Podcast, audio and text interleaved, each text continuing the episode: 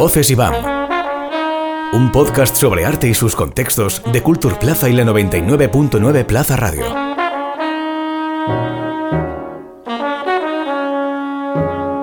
Cuando, desde nuestro presente más presente, nos asomamos a obras creadas en otros contextos, es posible que surjan interpretaciones inesperadas, que aparezcan lecturas insólitas. Incluso puede que logremos trazar conexiones invisibles entre un casco corintio, una fotografía de la agencia F y una escultura de Julio González. En estas coordenadas se mueve un continuum común indefinidamente liso. La exposición plantea que una obra no tiene un significado único, cerrado y monolítico, sino que puede ser entendida, leída, sentida, desde ópticas diversas e infinitas. Ópticas que, a menudo, dependen de la perspectiva que asuma el espectador. Para cumplir esta misión, la muestra se nutre de piezas heterogéneas de la colección del IBAM y propone observarlas desde la contemporaneidad. Así, acercarse a esta propuesta, ubicada en la sede del IBAM en Alcoy, supone navegar por algunos de los tesoros que acoge el almacén del museo y también rellenar algunos vacíos. Hoy, en Voces IBAM, nos acompañan la comisaria de la muestra, Diana Guijarro, y el responsable de su diseño expositivo, Ángel Masip. Yo, por cierto, soy Lucía Márquez.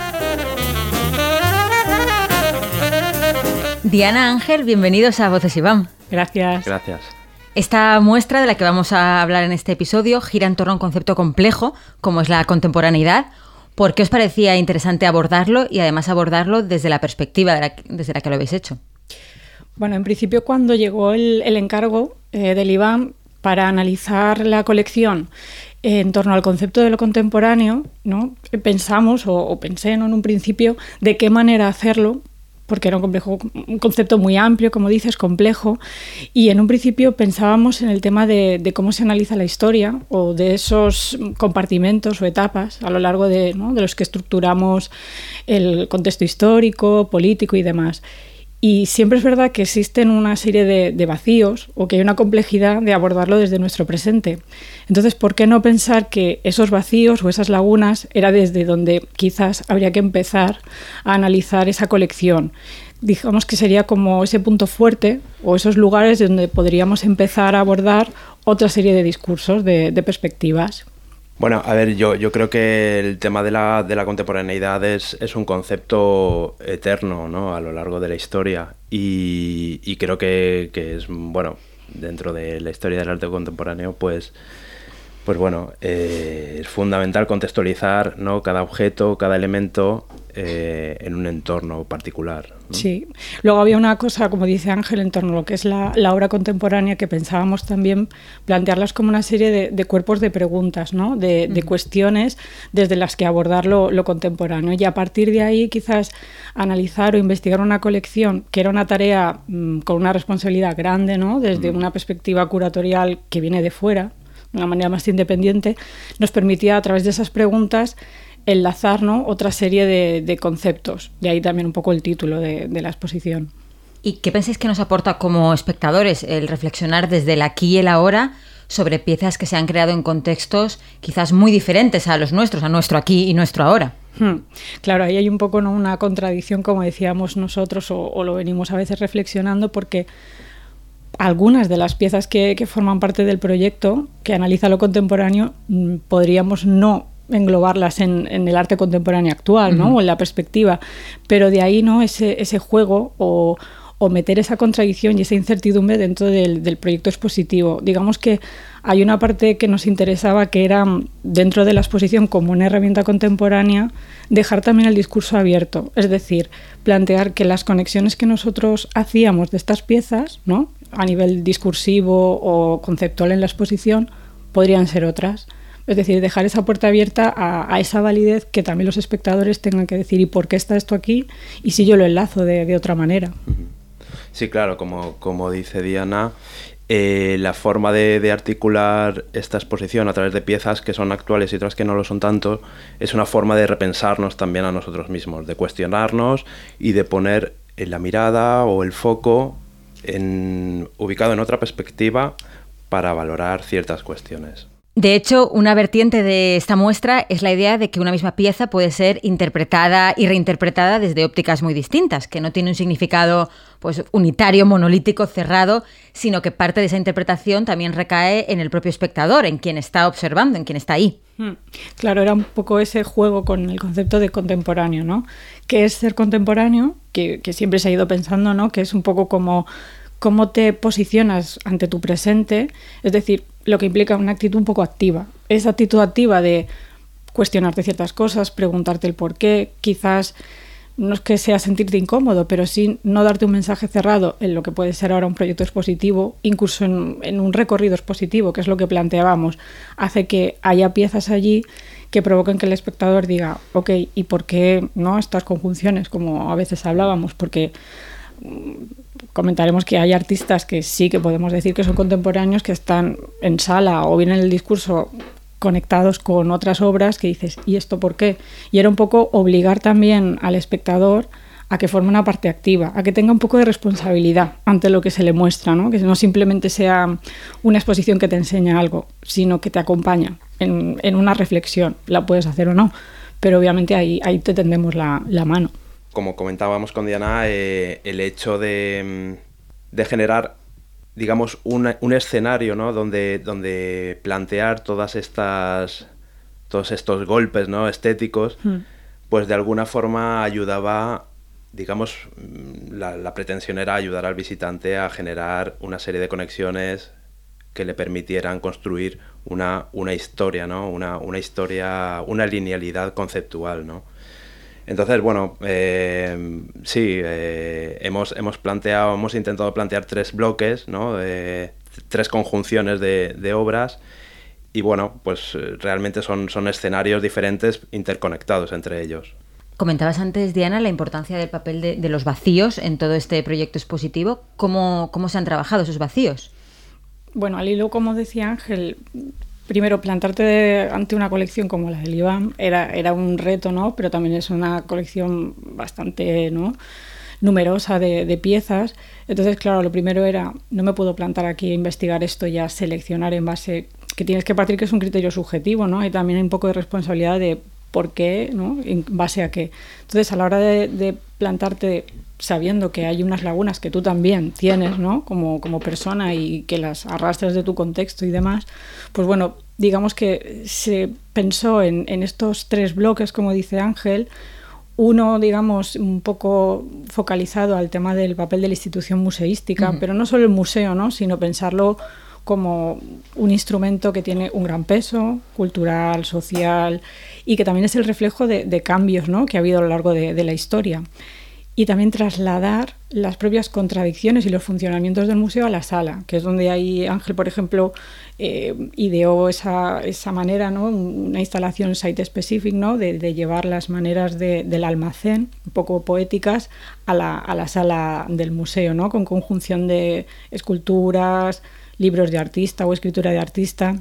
Hay un segundo bloque eh, que habla un poco de la contradicción, en función también de los movimientos artísticos y qué artistas hay y qué no en cada momento, ¿no? porque es una criba que, se hace a través de agentes o de cuestiones que se nos escapan y a partir de ahí analizar también el aspecto de la identidad, ¿no? Eh, cuestiones como de género, como decíamos, con piezas como las de Claude eh, es decir, aspectos que son muy contemporáneos hoy en día. Y la última, o el último bloque, por así decirlo, eran esas anticipaciones, entre comillas, que era un poco como entender lo contemporáneo como eso que llega demasiado pronto, porque también es como demasiado tarde, no sabes muy bien, pero estás viendo la colección y dices, wow, y esto está aquí, ¿no? Y hablábamos de, la pieza icónica de Dan Graham, de Rock My Religion, que cuando vimos que, que el la tenía en la colección fue como, no me lo puedo creer, ¿no? Porque era como ese tesoro que querías mostrar y es una pieza para nosotros hiper necesaria, que se muestra también en la expo de una manera muy específica, ¿no? con también una, una instalación, era un poco como homenaje a Dan Graham y también porque creíamos que esa pieza o sea, tenía que estar, porque era, era vital. Sí, bueno, eh, yo creo que es también hay figuras que son muy fundamentales en, en, en, la propia en el propio discurso de la, de la exposición, ¿no? Como, como por ejemplo inevitablemente Marcel Duchamp, ¿no? Hmm. Eh, con, con, es como el, icono de, del apropiacionismo y me gusta mucho cómo se ha ido construyendo porque a su vez eh, se solapan mensajes a los de otros artistas como el de Mark Vigil, eh, que finalmente acaban utilizando las mismas estrategias hmm. décadas después. ¿no? Entonces, en la, en la exposición, en el discurso expositivo, se pone de manifiesto este factor de una forma muy cercana. Hmm. Entonces, bueno, como, como perspectiva para, para el visitante creo que, que, es interesante. Sí, había una cosa que también, igual que Dan Graham se convirtió como algo al principio que tenía que estar esto sí o sí. Sí, era como, esto tiene que estar, ¿no? Marcel Duchamp era como, sí. Luego, como dice Ángel, hay artistas que vienen de, de, otras colecciones, como por ejemplo préstamos del Musac, como ha comentado él, ¿no? Con otro tipo de, de discurso, de instalaciones que complementaban muy bien en la colección del IBAM. Y luego hay una pieza también, como es un casco corintio del siglo V antes de Cristo, que cuando lo vimos en la colección dijimos, wow, o sea, esto, o sea, esto hay que trasladarlo a una exposición para repensar lo contemporáneo, para repensar la identidad, conectarlo como pensó Ángel con la pieza de Bruce Nauman, era como algo lo más performativo ¿no? del lenguaje del principio y conectarlo con esto ¿no? y ver de qué manera el visitante diga ¿y esto por qué? ¿no? Mm. Rompieron también esa narrativa lineal, ¿no? Temporal de mm. una cosa histórica que tiene del punto A al punto B y ya está. Sí, exacto. Era decir, ¿cómo vamos a generar en un espacio esta conexión? Y era como, pues lo vamos a hacer. Eh, esta muestra se nutre de la colección del IBAM, de piezas de la colección del IBAM. ¿Cómo definiríais esa colección? ¿Cómo, cómo pensáis que está articulada? Al final, cuando analizas una colección, porque en mi caso ha sido de las primeras veces ¿no? que he tenido la opción de analizar a fondo, ¿no? Ha sido un proyecto de un año aproximadamente de trabajo, da tiempo, ¿no? A repensar cosas. Te das cuenta que, es una construcción ¿no? histórica y social súper potente, ¿no? con muchísimas contradicciones, pero claro, te está reflejando ¿no? la historia también de una institución museística, del paso ¿no? de, de figuras, de, ¿no? de preocupaciones y de inquietudes que han ido en cada momento. ¿no? Entonces, no puedes hacer una lectura lineal, ¿no? había, había, a veces cortes, había mucho vacío a veces, pero en ese vacío o en esas cosas que no estaban, también era, a lo mejor no es necesario, ¿no? Suplirlo. Y claro, y había, y hay otras piezas, ¿no? Que a nivel, por ejemplo, de historia política, ¿no? Al menos de la comunidad valenciana, había piezas que, como fotografías de la agencia F, ¿no? Que decíamos, es que esto tiene que estar, ¿no? Porque es historia súper reciente que tiene que conectar con otras cosas. Entonces, mm, ha sido una sorpresa, ¿no? También trabajar en torno a, esta colección. Te, da un cambio de, visión. Hmm. Claro, sobre todo lo, que comentabas ¿no? de, la, agencia F, que son formatos periodísticos, pero acaban eh, aportando una visión muy actual ¿no? de la sociedad. Y bueno, a pesar de que son formatos periodísticos, es fotografía de reportaje, pero desde una perspectiva expositiva o artística, claro, ocupan un lugar también hmm. muy importante. Sí, y claro, es una colección ¿no? que tiene un, un, reflejo ¿no? de las vanguardias artísticas y que tiene, pues eso, grandes tesoros ahí que, que, hay piezas que cuando nos decían a lo mejor pues esta pieza o, no se ha expuesto o lleva mucho tiempo ¿no? sin, sin, salir de ahí de ahí también la importancia que veíamos del, tema del almacén ¿no? de pensar ese lugar de tránsito donde las piezas están que sí que no poder también descubrir con el equipo de Iván cosas ¿no? de decir ah pues esto estaba aquí o, mira como eso también es una labor como un poco arqueológica, ¿no? Sacando ahí cosas y, y descubrirlas. Mm. Me viene bien, muy bien que comentes esto porque precisamente os iba a preguntar por, eso, por ese juego que, plantea el centro, hasta qué punto es importante para los centros museísticos este juego con sus colecciones que permite eh, recuperar piezas que a lo mejor estaban en almacén o piezas que se habían, expuesto hace tiempo y hace tiempo que no las ha podido ver la ciudadanía o que la ciudadanía, por lo que sea, no las todavía no las había visto porque no habían sido expuestas hasta ahora. Hmm. Claro, en primer lugar, desde nuestra perspectiva, ¿no? De, agentes independientes, nos parece súper importante, ¿no? Que, los museos, las instituciones tiendan esa mano, ¿no? A otra visión de fuera que se atrevan, ¿no? Porque para ellas también es un riesgo, ¿no? Las lecturas que podemos hacer, ¿no? Y es una oportunidad para, para nosotras, pero un reto, pero creemos que es súper necesario hoy en día. Entonces, le damos otra visión eh, yo creo que la colección también se enriquece porque también por nuestra parte hemos podido ¿no? incluir piezas de reciente adquisición como la de Sanjay Bekovic, ¿no? el vídeo de Personal Cats. Entonces, poder también mostrar piezas que recientemente han entrado, que se pueden conjugar con otras, como dices, que llevaban tiempo o que jamás. Eso también yo creo que le aporta a la institución una visión porque hemos hablado mucho y han habido, ¿no? ha habido mucho feedback, pero sobre todo cuando desde ellos te dicen o desde ellas, oye, pues mira, esta conexión que ha salido aquí, qué curiosa, eso también, ¿no? Te, Claro, sí, yo, yo, creo que desde las instituciones, en, así en, en general, no es demasiado habitual hacer lecturas actuales sobre los contenidos que, que, albergan, ¿no? Como, como museo, como, como colecciones.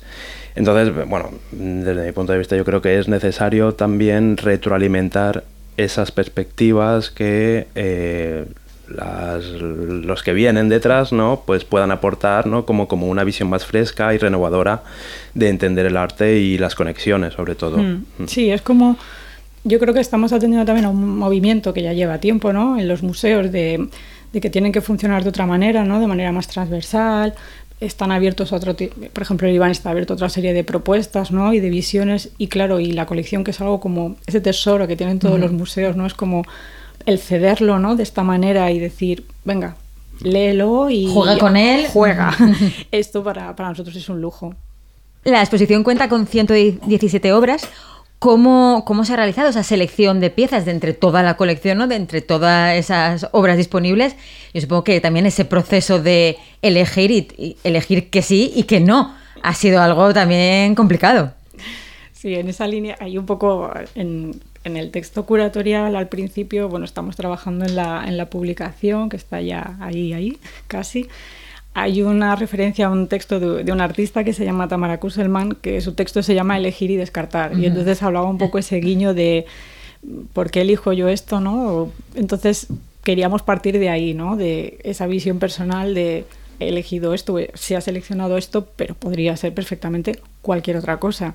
Y es algo que te das cuenta durante todo este año de trabajar la colección porque de mirarla, releerla, investigarla, pero claro, ha habido también muchos descartes, por así decirlo, por muchas variables, ¿no? De, a nivel de espacio, de tiempos también, porque son piezas que algunas a lo mejor decías, me encantaría contar con ella y no puede ser porque está en otra exposición. Es decir... ya por, cuestiones a veces tan prosaicas como, como esa, ¿no? Claro, y entonces hay veces que era como darle otra vuelta y esa readaptación constante, ¿no? Te hacía pensar en, en ese concepto en ¿vale? Y si esto no puede ser y yo he seleccionado, ¿qué validez le estoy dando, ¿no? La, la, validez que yo le doy. Al final sí que es verdad, como dices, que había piezas que era como, por favor, sí, o sea, esto tiene que, que estar porque... Y, y, luego ha habido otras que han sido también a veces una sorpresa, de tener que volver a, ¿no? a releer la colección y decir, venga, y ahí van apareciendo cosas, cuestiones que decías, o en las visitas a la colección, que eso también ha sido muy importante, poder ver las piezas in situ, porque cambia muchísimo, ¿no? Y verlas y, y y darte un vuelco, ¿no? De cómo cambia la pieza y decir, ok, esto... Hmm. Sí, bueno, yo, yo he seguido el proceso de, selección de, de, cerca y bueno, me ha parecido bastante interesante porque ha, consistido en una readaptación continua. Hmm. Eh, en este sentido, pues bueno, yo iba viendo cómo, cómo este esfuerzo ¿no? por construir un, un argumento, una línea argumental, y va generando como, como nuevos, nuevos discursos, nuevas visiones y nuevas conexiones. Hmm. Entonces, bueno, aparte de que, de que es una forma compleja de trabajar, porque te dificulta mucho el elaborar eh, discursos cerrados, también es muy nutritiva a la hora de que, de que bueno, te da pie a ir readaptando eh, los formatos. Sí, ¿Mm? también es verdad que para nosotros es muy importante los procesos de investigación y la readaptación, es decir, ese reto de, no partir de nada cerrado porque sabes que todo se puede un poco dinamitar, pero es que ahí está el juego. O sea, si mm. quieres plantear una exposición que hable de lo contemporáneo, tienes que plantearla como un instrumento contemporáneo, que no esté cerrado y que incluso tú misma ¿no? Se, estés abierta a, todo posible cambio hasta, hasta el infinito, si quieres. Al tratarse de una, de una muestra con piezas tan heterogéneas, eh, no sé si teníais cierto temor o era para vosotros un reto el conseguir que quedara bien empastada, que, que quedara el resultado fuera coherente, que estuviera cohesionado. Bueno, eh, vamos a ver, eh, un reto, mm, como dice Diana, contábamos ya con ese factor, ¿no? De que mm, la muestra pudiese quedar coja, eh, ¿no? Porque nos, parece también una fórmula más actual, más, más contemporánea, de, aceptar también los fallos, los, los posibles fallos, los... el, no conseguir casar algo completamente, ¿no? Entonces, bueno, en ese sentido, eh, lo teníamos bastante aceptado. Cuando algo no encaja, ¿no? A veces dices, el experimento, ¿no? A veces siempre decimos, si algo no encaja es que el experimento va por un camino, ¿no? Es decir, porque me está pidiendo algo más. Luego es verdad que... O sea, si encaja todo a la primera... Mal, mm, mal. como ha sido todo demasiado tranquilo. No, nos gusta, nos gusta complicarnos, eso también es verdad. Luego, no sé si es porque estamos también acostumbrados a ver ahora la muestra que la vemos bien articulada, ¿no? Pero es verdad que nos gustan otras visiones, ¿no? De decir, ¿y, y esto porque Es verdad que ha sido muy complejo el, el diseño expositivo porque había mucha, mucha pieza, pero también partíamos de ideas ¿no? que queríamos plasmar y eso no era fácil, ¿no? O de decir, pues eso, casar el casco corintio o conjugar mucha obra bidimensional junta y decir, a ver qué, qué pasa, ¿no? Claro, el darle, mm, el respetar tanto espacio para determinadas piezas, pero a su vez luego conjugar en un, en un pequeño área tantísimas otras, ¿no? Hmm. Eso sí, sí que suponía un reto, pero claro, porque formaba parte también de, cómo queríamos facilitar eh, la información ¿no? de, cara, de cara al espectador. Hmm. Todo este proyecto eh, también es en cierto modo una reivindicación de, del papel de, los curadores, ¿no? Del una reivindicación del trabajo de curaduría, que a veces yo creo que la gente que a lo mejor no está tan familiarizada con, el mundo expositivo, pues tú llegas a una exposición y piensas que los cuadros los se han colocado así un poco casi por arte magia y casualmente quedan todos muy bien y ya está. Pero hay todo un trabajo, ¿no? De, de curaduría detrás que, sí que implica pues horas de investigación, un poco esa arqueología de la que hablabais antes. Mm, sí, claro, por eso yo creo que es tan importante los tiempos. O sea, en este caso, pues eso, un año de trabajo da para, porque si no sería imposible, claro. Pero sobre todo si hemos podido trasladar cierto o cierta importancia ¿no? de lo que hay detrás de, de los procesos de investigación artísticos y, y, curatoriales, en el sentido de que al final analizar una colección es una responsabilidad plasmarla también y luego hacerlo de una manera mm, que conecte de alguna manera contemporánea o si hemos podido ¿no? generar esa pequeña chispa, porque como decíamos, al final ya no es tanto que salga el espectador ¿no? pensando, oh sí, tengo una idea clara de qué es lo contemporáneo, sino esa pregunta de, bueno, ¿y cuándo lo es? ¿no? O sea, es ahora cuando lo estoy viendo, me voy a mi casa, repienso la exposición, la vuelvo a, a revivir, ¿no? le otorgo otros tiempos y a lo mejor pienso que sí, que detrás de eso que yo he visto hay algo ahí de, trabajo detrás, ¿no? Es como cuando ves una película y luego la vuelves a repensar, le das otro, un poquito más de tiempo, ¿no? A, tu experiencia. Sí, a ver, yo, yo creo que, bueno, eh, mi posición en secundaria, realmente la, la, la dirección de, de la exposición, así desde el proyecto expositivo ha sido cosa de Diana. Y, y claro, en ese sentido sí que valoras ¿no? la, dificultad que entraña la labor curatorial, ¿no? porque es un proceso de ensamblaje eh, expandido en el tiempo, donde tienes que encajar muchas piezas, tienes que ser mm, muy coherente y también tienes que lidiar con diferentes vectores para conseguir ese, ese equilibrio y que todo suene con una misma música. ¿no? Eh, creo que realmente es algo bastante complicado. Entonces, bueno, en proyectos eh, que llevas a cabo finalmente y, crees que, han acabado de una forma redonda, pues, pues claro, es, un realmente es un hito, ¿no? Sí. En este caso se trata además de un proyecto desarrollado en, en Ibamalcoy, que supone haberlo planteado en esta sede. Bueno, ha sido la primera vez que trabajábamos allí. Yo creo que ha funcionado todo genial. Luego creemos que también era necesario en Alcoy ¿no? una muestra de este tipo. Lo hablábamos al principio cuando empezó el, encargo del proyecto y era como, ok, o sea, ¿qué proyecto queremos hacer y, y, por qué es necesario que también se haga este tipo de propuestas en Alcoy? ¿no? Porque nosotros somos mucho de pensar que, que también ¿no? En, en, las periferias, ¿no? en todo lo que es toda una constelación y eso también ¿no? reverbera y generar este tipo de, ¿no? de muestras, a lo mejor no tan al uso o con propuestas un poquito más diferentes, yo creo que, que es positivo. Y no sé, la respuesta creo que por ahora, vamos, ha sido muy buena. Sí, bueno.